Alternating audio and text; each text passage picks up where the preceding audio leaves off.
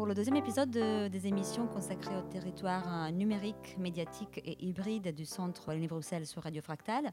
Aujourd'hui, je rencontre Karine Lemallet, curatrice avec Jean-Luc Soré de l'exposition d'art numérique Code is Law, que le Centre Wallonie-Bruxelles présente jusqu'au 28 février. Euh, l'expo est accessible pour les professionnels et la presse, mais nous avons aussi une visite virtuelle qui sera accessible aussi après cette date sur notre site. Bonjour Karine. Bonjour Sarah.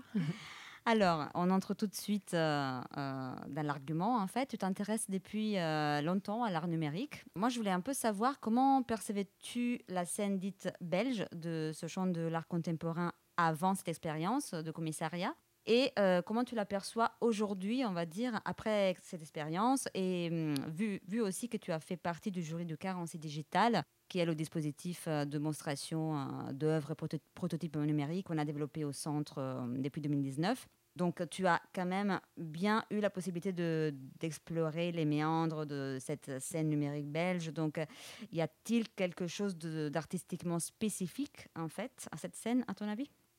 Alors, j'ai euh, deux questions en une. Oui, c'est ça. Question assez ouverte. Je te laisse parler. Alors, euh, pour répondre à un peu à la première question euh, sur la façon dont, dont, je percevais et je perçois la scène artistique belge, je vais dire juste un mot c'est foisonnante.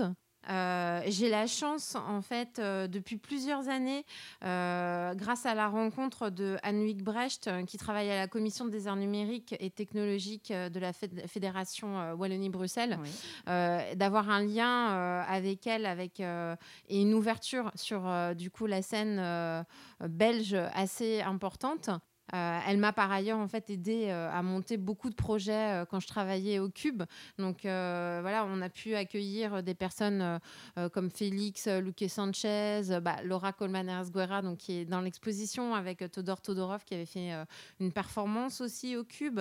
mais ça m'avait permis aussi, lors du jury qu'elle avait organisé, de, faire connaissance avec beaucoup de personnes comme euh, les labos, euh, Pascal Barré, Cédric Sabato, euh, Alexandra Dementeva, que je vois aussi encore régulièrement, ou Thomas Israël avec sa femme Kika. Et sans compter voilà.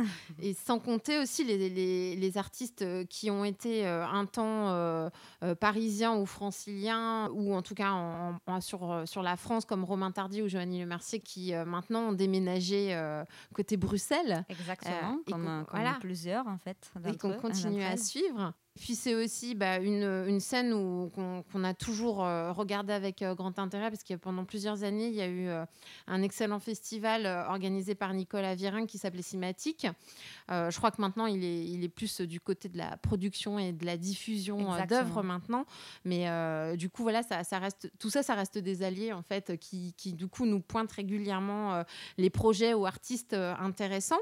Et puis, bah, il y a des lieux euh, qui, qui, sont importants euh, dans, notre écosystème comme euh, IMAL et tout le travail que fait Yves Bernard depuis plusieurs années aussi et qui en plus s'intéresse justement aussi à, à, des façons de faire un petit peu différentes et qui donne la place à des scènes assez pluridisciplinaires et voilà, qui sont des croisements que moi, qui m'intéressent beaucoup. Enfin, ce qu'on voit dans l'exposition, en fait, de ne pas être sur du tout numérique non plus.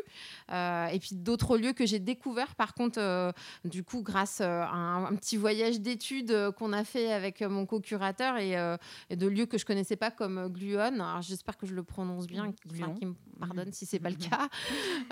très bien. Qui, voilà, qui, fait aussi des résidences du coup d'artistes, qui travaille aussi beaucoup sur la relation art-science, donc du coup qui est un sujet qui maintenant m'intéresse plus aussi, mais on reviendra dessus. Euh, donc ça, voilà, c'est pour la première partie de la question. Euh, je, la trouvais déjà foisonnante euh, avant et je la trouve encore plus foisonnante maintenant parce que, comme tu l'as dit, du coup, en, faisant aussi le jury de 46 Digital, ça m'a permis aussi de, bah, de carrément découvrir des, travaux d'artistes que je connaissais pas en fait ou mal en tout cas. Du coup, c'était vraiment super intéressant. Euh, il y a d'ailleurs beaucoup d'artistes que j'ai essayé de récupérer euh, après pour l'exposition, mais qui finalement ont été choisis. Donc, euh, comme justement l'installation de Frédéric De Wilde, qui va être présentée ou qui est présentée en ce moment. Qui est présentée en ce moment, jusqu'au 13 avril. Qui, qui, est une très belle installation. Autrement, pour parler plus vraiment de est-ce qu'il y a quelque chose d'artistiquement spécifique à la scène belge? Pense que c'est une question très intéressante dans le sens où je pense que c'est quelque chose qui demanderait une étude sérieuse et spécifique euh, chose que j'ai pas, euh, qu'on n'a pas eu le temps, même si on a exploré euh, pas mal de choses, et que finalement cette contrainte qui me faisait un peu peur au départ de me dire qu'il fallait que ce soit que des artistes de la scène belge ou résidents en tout cas en Belgique m'a fait un peu peur au départ. Euh, je me suis dit, oh là là, mais euh, je vais, on va tourner en rond. Je vais encore montrer des artistes qu'on a vus, euh, entre guillemets, dans notre écosystème, parce que je sais que voilà, pas forcément tout le monde navigue dans les mêmes écosystèmes que nous. Mais, mais voilà, j'avais pas envie de faire de redites. mais je pense que voilà, ça, ça demande en fait. Ça demanderait une étude vraiment spécifique. même si avec notre veille, on a, on a réussi aussi, grâce à votre aide d'ailleurs, aussi à balayer un grand nombre d'artistes, mais euh, et, à en découvrir des nouveaux aussi. C'est vrai aussi que l'exposition présente aussi des, artistes français, euh, oui, pas, forcément avec, avec Eric, Verne, oui, c'est vrai. C'était un petit peu le joker que Stéphanie m'a laissé mettre. Ça faisait très longtemps que je voulais montrer son travail et euh, pour le coup, les deux pièces qui sont présentées sont, font bien écho en fait de cette esthétique qu'on avait envie de montrer et de faire aussi un petit un, un peu un clin d'œil historique aussi, de savoir aussi d'où on vient. Que bah non, l'art numérique ça n'existe pas depuis dix ans c'est pas euh, que du mapping sur des cathédrales euh, et ce genre de choses, et qu'il y a des choses euh, voilà, très sensibles et poétiques qui sont issues de tout ça. À propos de ça, justement, comment le choix des œuvres de l'expo s'est opéré avec, avec Jean-Luc, ton, ton complice? Alors, bah, tu as dit le bon mot en fait, mmh. complice. ça résume tout parce que pour le coup, c'était. Euh, alors, pour la, petite histoire, donc en fait, Jean-Luc, ça fait une vingtaine d'années euh, qu'on est amis, mais on n'a euh, jamais eu l'occasion de réellement travailler ensemble. On a eu des projets de d'œuvres, de, production en commun. à, l'époque où en plus il organisait le super festival à Maison européenne de la photo à Outsider. Euh, mais on n'avait jamais eu euh, cette opportunité de faire euh, une exposition ensemble. du coup, voilà, quand, Stéphanie Pécourt, que je remercie encore vraiment pour cette proposition, parce qu'elle elle arrivait vraiment à un très bon moment dans ma vie aussi, m'a proposé de, faire un co-commissariat. Voilà, j'ai tout de suite pensé à Jean-Luc, sans savoir si ça allait d'ailleurs matcher entre nous. Ça se trouve, ça aurait été la fin d'une amitié, on ne sait pas. mais en fait, il s'avère que... ça casse. C'était tout à fait ça, mais en fait, il s'avère que c'était, euh, c'était pas des vacances, mais presque en fait. Et euh, c'était un plaisir de se retrouver, un plaisir euh, d'échanger. En plus, on, on, a des parcours qui sont très différents et en même temps très complémentaires. Du coup, on a été euh, dans, On parle beaucoup de symbiose, même dans nos textes, mais on a été dans une sorte de forme de symbiose où on se faisait souvent l'écho de l'enthousiasme l'un de l'autre euh, dès qu'on trouvait quelque chose.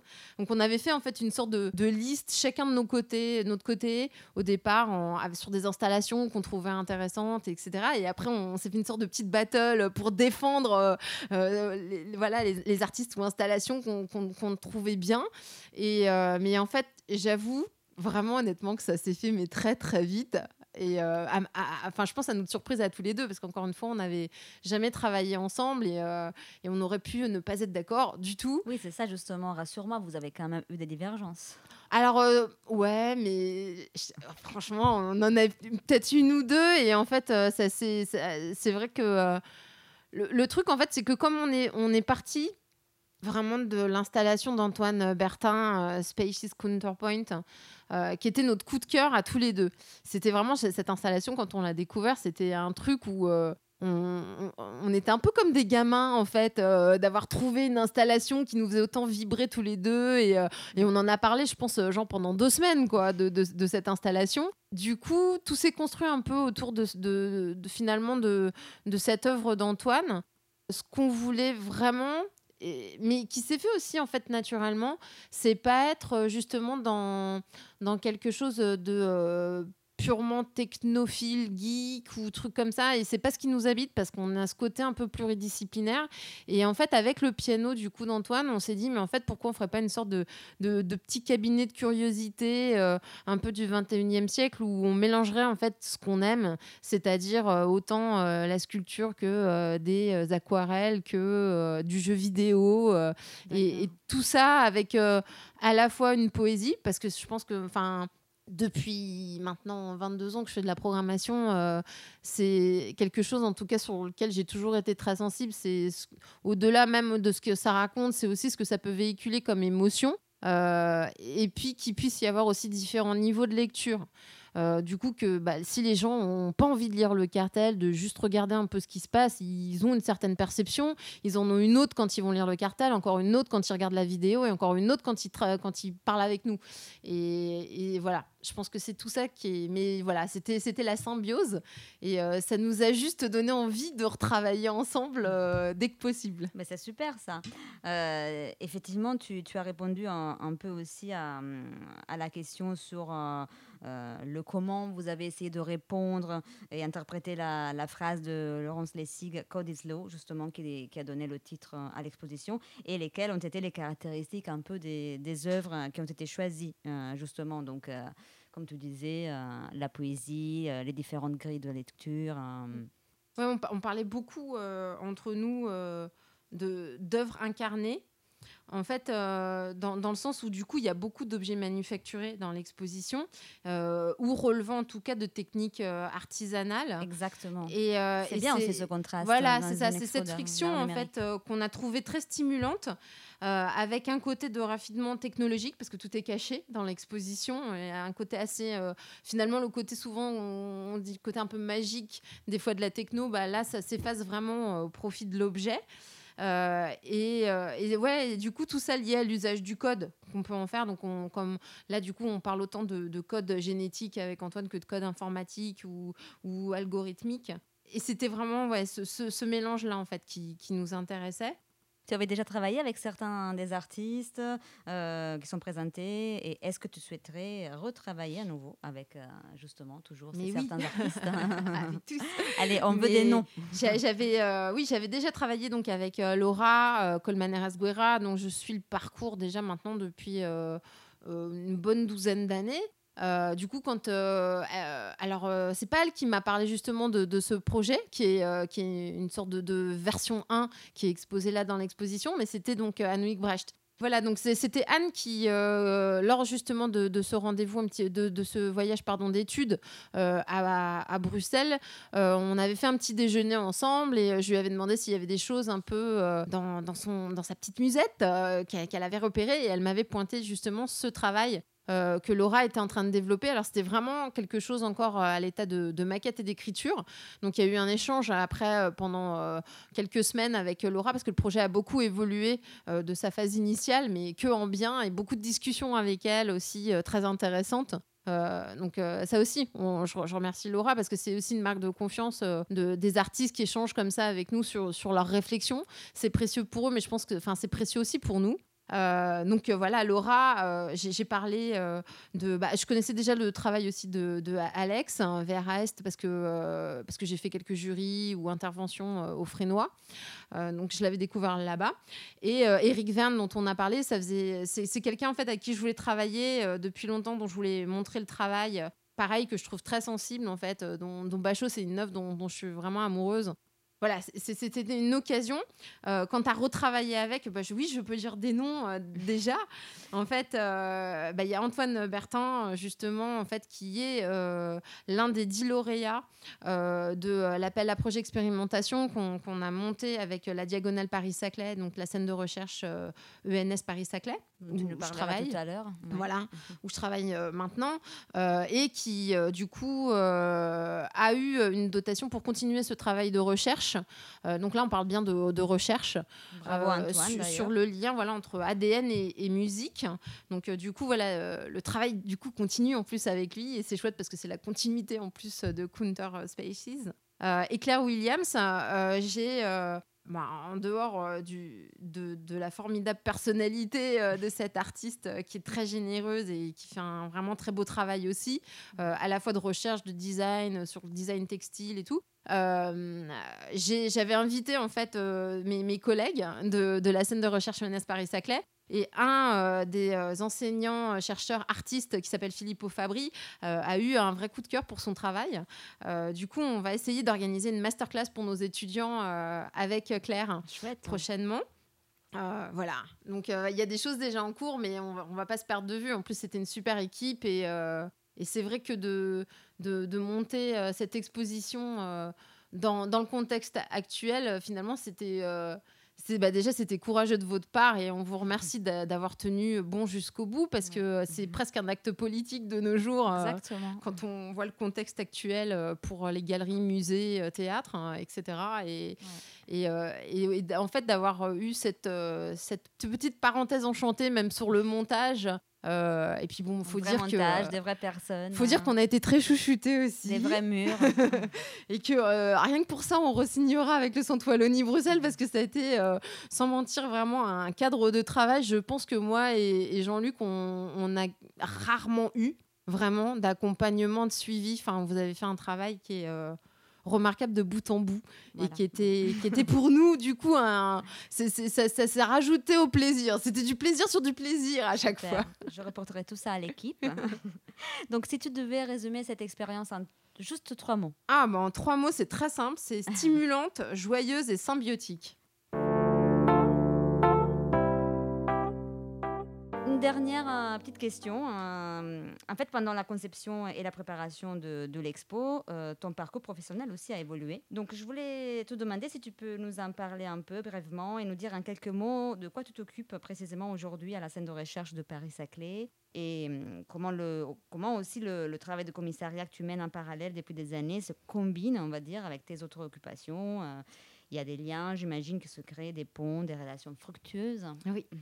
Alors oui, j'ai rejoint du coup euh, depuis euh, octobre 2020 euh, la scène de recherche de l'école normale supérieure Paris-Saclay auprès de Marc Dondet, qui est directeur artistique de la scène de recherche, qui a précédemment été directeur aussi de la Gaieté Lyrique et qui a euh, un, très beau parcours aussi euh, dans le théâtre. Euh, voilà, très riche. Il a monté le Shadok aussi à Strasbourg.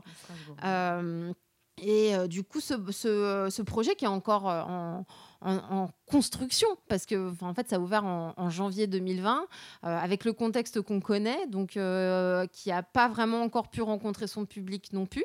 Euh, mais pour vous dire quelques mots du coup du, projet de, la scène de recherche, euh, déjà, bah, comme on en était sur trois mots, il y en a trois aussi euh, pour la scène de recherche qui est explorer, transmettre et partager. la scène de recherche, c'est donc comme je le disais hum, tout à l'heure, c'est une structure de l'école normale supérieure Paris-Saclay.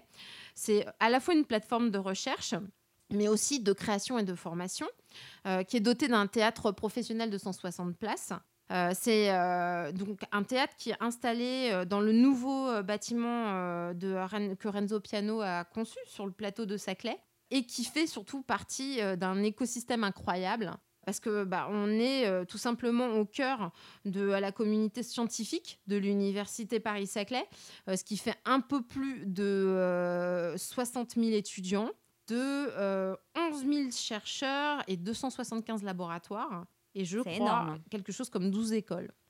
Donc c'est voilà, c'est bah, sur plusieurs hectares. Et euh, c'est ce qui forme du coup en fait la première communauté scientifique euh, française de rang mondial et euh, qui va continuer à grossir parce qu'il y a encore des, aménagements, déménagements qui, qui, arrivent sur ces prochaines années. la mission de, de la scène de recherche, euh, c'est un projet du coup qui a été initié par euh, le président euh, de l'école normale supérieure, Pierre-Paul Zalio, et du coup qui après a été mis en forme par Agathe Bouliès et du coup Marc Dondet qui en a pris la direction. Donc le but de notre mission, c'est vraiment d'initier en fait un, un, éventail de formats très large qui est au croisement de la recherche scientifique, de la création artistique et de l'innovation technologique et sociale. Euh, la scène de recherche, bah, donc, comme j'ai dit, on organise des résidences et des ateliers de recherche-création. Ça, c'est une de nos missions. On a aussi une offre de formation diplômante. On est en train de créer une année de recherche et création qui va s'appeler ARC pour euh, les étudiants euh, de l'ENS, mais carrément de l'université. On aimerait pouvoir l'ouvrir aux écoles d'art et autres universités pour les étudiants qui aimeraient aussi faire cette année de, de, création, recherche, recherche-création. Et on a aussi, comme tous les théâtres, une saison de spectacles avec des performances, des rencontres, des débats ouverts au grand public. Donc évidemment, qui n'a pas encore trouvé son public pour l'instant oui, On a hâte de venir d'ailleurs. Bah, on a hâte de vous recevoir aussi. Hein. Ça, commence, ça commence à être long pour nous. Et euh, autrement, voilà, donc on travaille, euh, on a cet écosystème-là, mais on travaille aussi euh, avec l'écosystème culturel.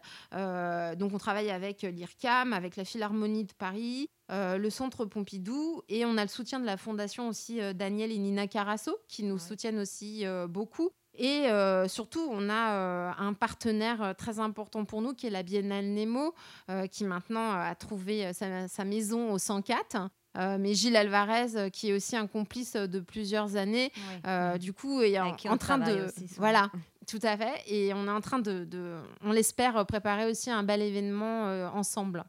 Sans oublier, euh, pareil, euh, on fait partie de différents réseaux, dont Incnum, qui, qui est euh, aussi avec plusieurs opérateurs, à la fois qui sont sur la scène dite numérique, mais art science, sur le territoire français, et un autre qui s'appelle Exoplanétaire, qui lui est plus au niveau de notre département, sur le 91, voilà, avec qui on est en train de préparer, on l'espère, pour novembre prochain, un bel événement. Voilà, donc tu chômes pas, quoi. non, on, s'ennuie pas et c'est passionnant. C'est euh, c'est aussi. Euh, tu t'occupes de quoi précisément Alors, je, m'occupe, euh, je m'occupe de la programmation et de la coordination. Donc, je fais vraiment le lien auprès de marques, de vraiment en fait faire que que tout converge entre les résidences justement de recherche-création, la programmation et les formations. Parce qu'en fait, les, artistes qu'on reçoit euh, en résidence euh, ou qu'on coproduit euh, ont aussi un pied dans nos formations, dans la diffusion. Le, on tire le fil vraiment en fait avec eux. C'est la, la, spécificité aussi que j'ai oublié de dire, c'est que c'est un accompagnement long que ça peut être de 1 à 2 voire 3 ans donc et qu'on est vraiment sur le, le process premier qui est très précieux finalement pour les artistes qui est vraiment ce principe de recherche euh, donc évidemment, euh, si ça aboutit euh, à un spectacle, quelque chose de, on, est heureux, mais c'est, on est vraiment à cette jonction-là, en tout cas de, de, recherche et de voir comment en fait il peut se passer des choses autant pour les artistes que pour les chercheurs qui sont partie prenante des différents projets. Ben, je te remercie beaucoup, Karine, d'avoir pris ce temps. Bah, merci beaucoup pour l'invitation, Sarah, ça fait plaisir.